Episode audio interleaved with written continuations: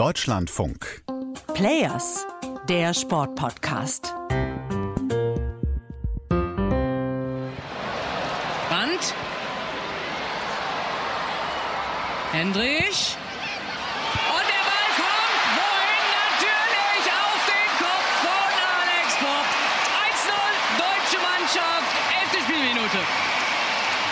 Ja, ist mega. Also erstes Spiel, so eine So ein Stadion. Das ist eine Weltmeisterschaft und das spürt man in uns auch. Man wird gepusht, man äh, wird getragen auch von den Menschen und äh, so macht Fußballspielen Spaß. Ja gut, 6 zu 0 zum WM-Auftakt. Da kann man als Alexandra Popp auch wirklich gute Laune haben. Das war nämlich ein sehr souveräner Sieg der deutschen Fußballnationalelf bei der WM gegen Marokko im ersten Gruppenspiel. Hi, ihr hört den Players Podcast, Maximilian Rieger hier. Und Raphael Speth hat diesen Sieg in Melbourne auch gesehen, Raphael, und zwar im Stadion.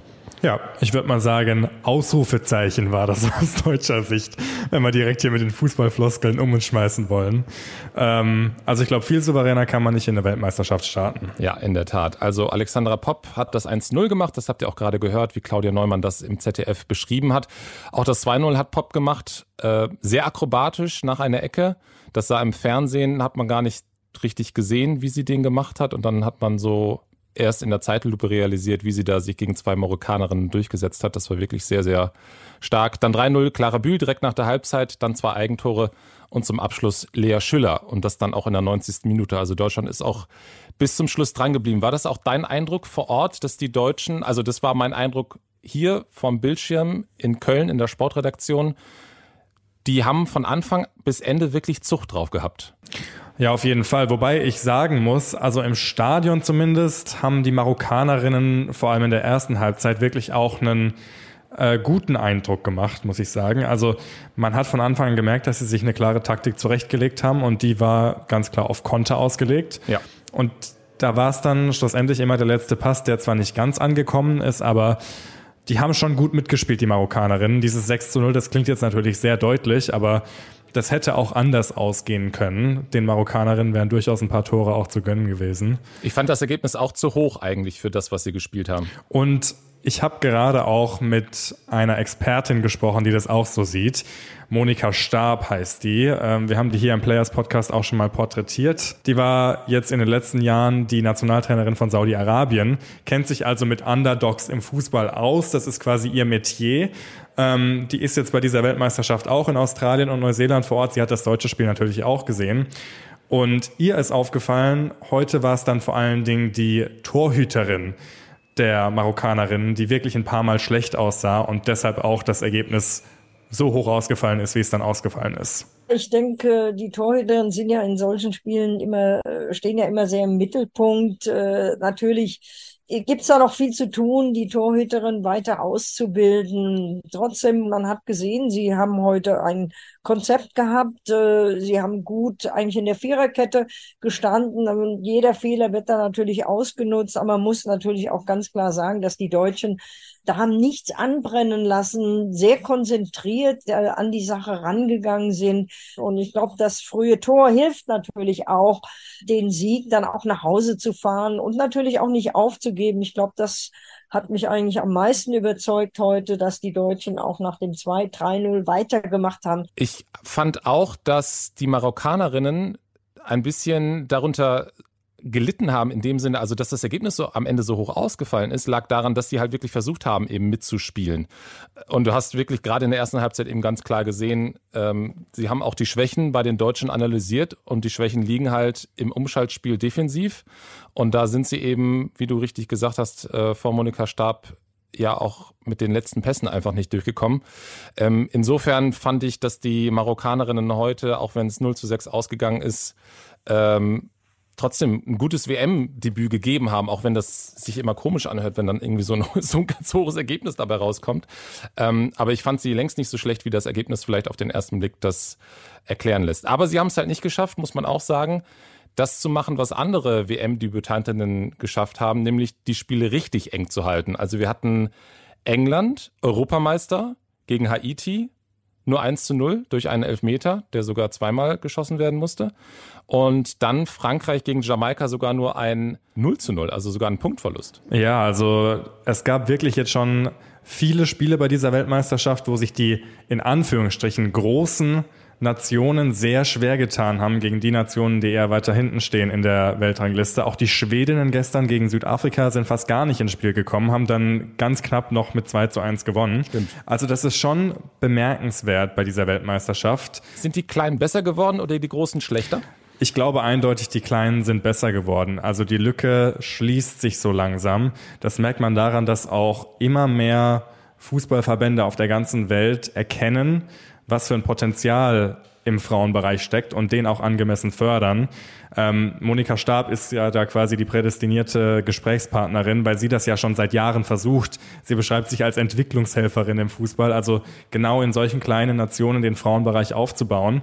Und sie sagt, in den letzten Jahren ist das vor allem im Trainerstab ganz ersichtlich. Ich glaube, man unterschätzt dann vielleicht doch den einen oder anderen Gegner, der der ja gerade durch, glaube ich, äh, professionelle Trainer Stab äh, sich jetzt mehr ausgebildet haben. Ist es der Fitnesstrainer, ist es der äh, Torwarttrainer, ist es natürlich der der Cheftrainer, Assistenztrainer. Also man muss schon schauen, da ist richtig Qualität dahinter.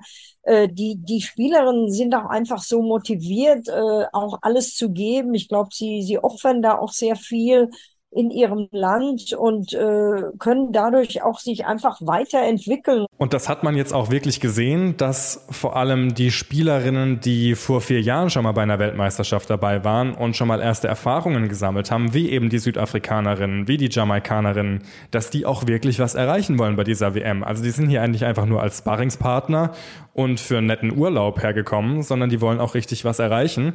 Und das zeigt sich jetzt auch in diesen ersten WM-Spielen. Und Urlaub machen haben wir ja schon in der ersten Episode geklärt, ist ja sowieso nicht so cool, weil es ist ja kalt vor Ort. War auch immer noch kalt auf der Tribüne. Ähm, du warst, äh, wie schon gesagt, in Melbourne im Stadion. Lass uns einmal über die Stimmung vor Ort sprechen. Wir haben bei der WM der Männer in Katar auch sehr darüber gesprochen, dass das Stadion ja dann auch für womöglich politische Aktionen genutzt wird, auch wenn die FIFA das natürlich nicht sehen möchte. Ist das bei der WM jetzt auch schon der Fall oder ist das da, äh, also ich sehe halt immer nur die Wellen von, äh, von den Fans, die da durch die Stadien gehen. Also das ist so der, das ist so das Standardbild, was gezeigt wird, wenn es gerade auf dem Platz ein bisschen langweilig wird, dann zeigt man die Fans, weil die Welle geht eigentlich immer. Ja, also wirklich. Die Australier, die sind sehr begeisterungsfähig, muss man sagen. Also die Laola, die schwappt da auch gut mal zehn Minuten am Stück durchs Stadion. äh, das war heute auch in Melbourne so. Ähm, also nach, nach dem 4 zu 0 war ja eh, muss man sagen, da war das Spiel entschieden. Und da war auf den Tribünen dann ähm, Party angesagt, wenn man so will, obwohl es ja auch hier in Melbourne sehr kalt ist. Also das sind schon 7, 8 Grad. Ähm, da wird sich in den vier Wochen auch nicht viel ändern. Vor allem, weil die Spiele ja auch immer so spät stattfinden, damit man eben äh, in Europa nicht nachts um vier aufstehen muss, um die Spiele zu schauen. Aber das nimmt man dann gerne in Kauf, weil die Stimmung wirklich gut ist. Das sind sehr viele Familien, sehr weibliches Publikum. Ähm, es wird kaum gepfiffen. Es werden eigentlich alle Spielerinnen angefeuert auf dem Platz. Also das sind eigentlich die Bilder, die die FIFA genauso transportieren möchte. Ähm, es ist ganz interessant. In Katar war ja das große Politikum die Regenbogenflagge. In Katar ist Homosexualität ja illegal und deshalb wurde auch penibel darauf geachtet, dass ja auch auf den Tribünen ja nicht ein Regenbogen auftaucht. ich habe bis heute auch auf den australischen Tribünen noch keinen Regenbogen gesehen. Dann ist mir aber plötzlich Natalie über den Weg gelaufen. Sie kommt aus Kanada, ist wirklich ein absoluter Fußballfreak. Frauenfußballfreak, muss man anmerken. Ich habe sie dann auch gefragt, ob sie mal bei den Männern war. Nö, die Männer interessieren sie nicht, hat sie dann gesagt. I don't follow men's sports at all.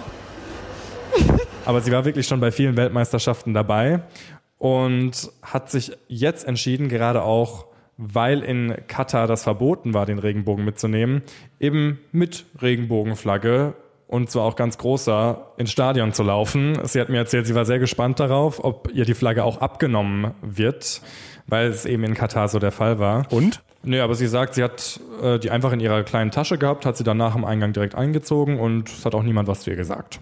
I was curious to see if I would be allowed it in the stadium, because um, it was banned at the men's World Cup in Qatar. But I just had it in my bag and then I put it on after and no one said anything. Ja, im Gegenteil. Sie hat mir erzählt, dass sie von gleich mehreren Leuten angesprochen wurde und auch Komplimente für ihre Flagge bekommen hat.